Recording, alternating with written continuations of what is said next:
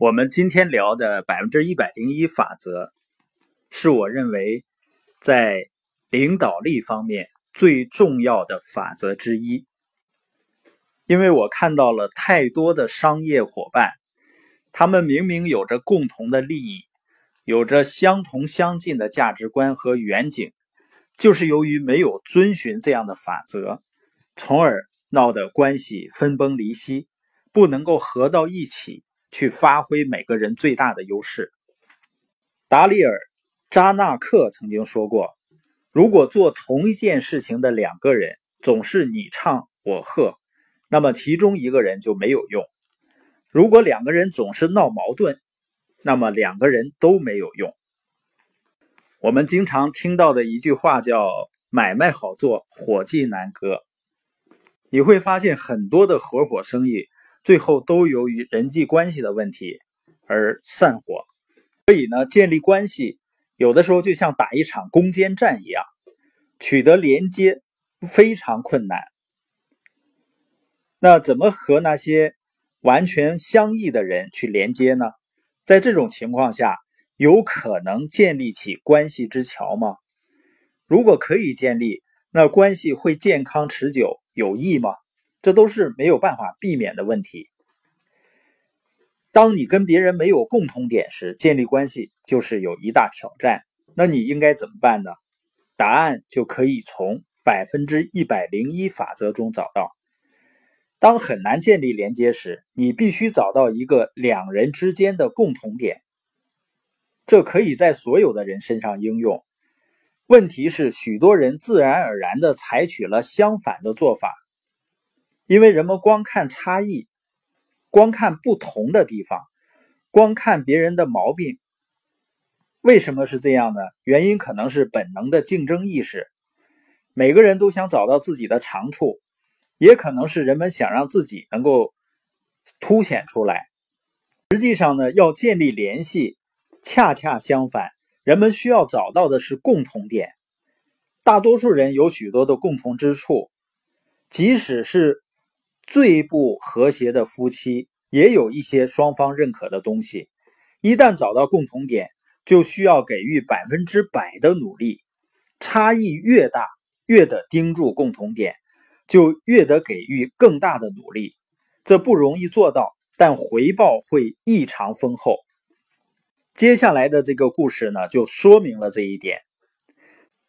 查尔斯·霍华德呢，是企业界的精英。他原先呢，年轻的时候是骑兵出身，后来呢，做了通用公司的代理商，取得了巨大的成功。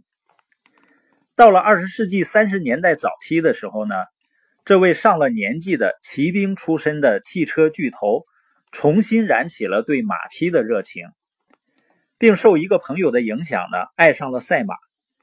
他决定呢，如果拥有自己的赛马。一定要是第一流的。他买来了几匹马，并四处寻找驯马师。他找到了五十六岁的西部人汤姆·史密斯。他两个人一点都不像。霍华德是一个销售大师，一个企业家，而史密斯呢，沉默寡言，只会整天观察马的每个动作。霍华德呢，是一个习惯了奢侈享受的成功商人。史密斯从前是一个习惯了席地而睡的牛仔。从十三岁起，史密斯就是一个经验丰富的猎马人和驯马师。一生中呢，他猎过鹿，当过牧羊场的工头，追捕过山狮，做过兽医，驯过马。印第安人都叫他“平原上的孤独者”。作家兼赛马专家劳拉·西伦·布尔德这样描述霍华德和史密斯的：两个人站在本世纪的两极。史密斯呢是最后一位真正的边疆人。霍华德用他快速转动的汽车轮子碾平了史密斯的西部。霍华德求名求利，史密斯还是他平原上的孤独者，孤独而且拘谨。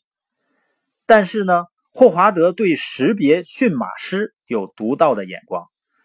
他扫一眼史密斯，本能的就认为他就是合适的人选。他把史密斯带到马厩里，让马认识他们的新主人。约翰·波拉德是一位曾经风光过的职业赛马师，也加入了这对奇妙的组合。他是一个非常强硬的人，是硬汉子中的硬汉子。他不但是一名骑师，还曾当过拳击手，虽然不是最好的。他身高五英尺七英寸，比其他骑马师高过一大截。跟干过此行的许多人一样，他竭尽所能让体重保持在一百一十五磅以下。一九二八年，波拉德进入全国骑师的前二十名，但他的技术下滑了。到三十年代中期，史密斯雇佣他的时候，他赢的赛马次数已经越来越少。这三个人，一个是百万富翁，一个是边疆人，一个是拳击手。这三个人没有一点共同点，除了一样东西，就是一匹看起来没啥价值的赛马。史密斯找来的，霍华德买下的。三个人都把精力放在他们认同的一件事上，而不是去挑彼此的差异。希伦·布兰德这样描绘那匹马：那匹小马的身体低得几乎接到地面上，身上沾满了煤灰，它的四条腿。参差不齐，由于全身装配的错位，他走起来撇着腿，姿势很奇特，让人觉得他是个瘸子。他飞奔的时候呢，步伐凌乱，后蹄似乎总想踢到前蹄。所有的这些缺陷，并没有让他逃掉赛事的安排。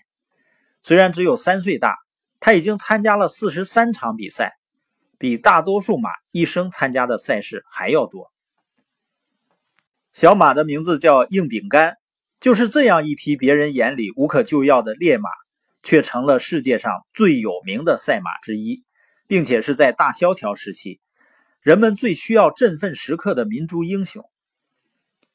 硬饼干不仅刷新了赢钱的记录，还在激烈决战中击败了海军上将、三连冠的得主和一直以来最好的赛马。那场比赛。当时大多数行家都认为硬饼干不可能赢，现在被许多人认为是赛马史上最好的赛事之一。三个如此不同的人能够找到共同点，能够同时把精力投入进去，真是令人刮目相看。这就是百分之一百零一法则的价值。所以，所有那些最好的领导者，一定是专注于共同点。去发挥每个人的优势，